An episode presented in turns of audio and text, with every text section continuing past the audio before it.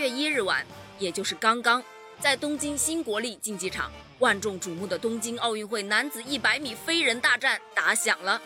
苏炳添以九秒九八的成绩获得第六名。为什么要说是万众瞩目呢？因为就在今天下午的男子一百米半决赛中，苏炳添不仅创造历史，成为首位闯进奥运会男子百米决赛的中国人，还以九秒八三的好成绩大幅刷新个人最好成绩和亚洲纪录。在决赛的出场名单里啊，有世界排名第二、第三、第四、第五的成员。苏炳添在此前啊，世界排名第四十。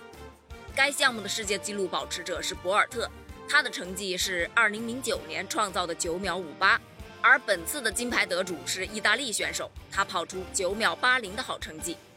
比赛中呢，也发生了戏剧化的一幕，当所有选手都屏住呼吸，做好最后的准备，预备，跑。姿还没出来，第四道的英国选手休斯他抢跑。了，直接红牌罚下，取消比赛资格。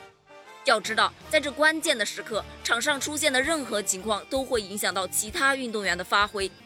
没给运动员们调整的时间。第二次预备跑，苏炳添起跑。反应时间为零点一六七秒，在所有选手中排名第七，起跑。稍微慢了一点，最终跑。出九秒九八，夺得第六名。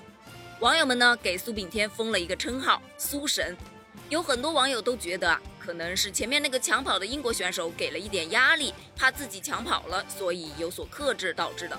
但是不管怎么说，苏神已经创造了亚洲历史，为我们中国代表团开辟出了这一条道路。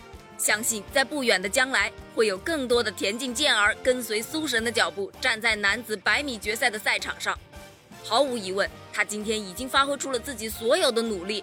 感谢苏炳添为我们带来一个又一个的惊喜，期待苏神在下届奥运会上再创辉煌。苏神，加油！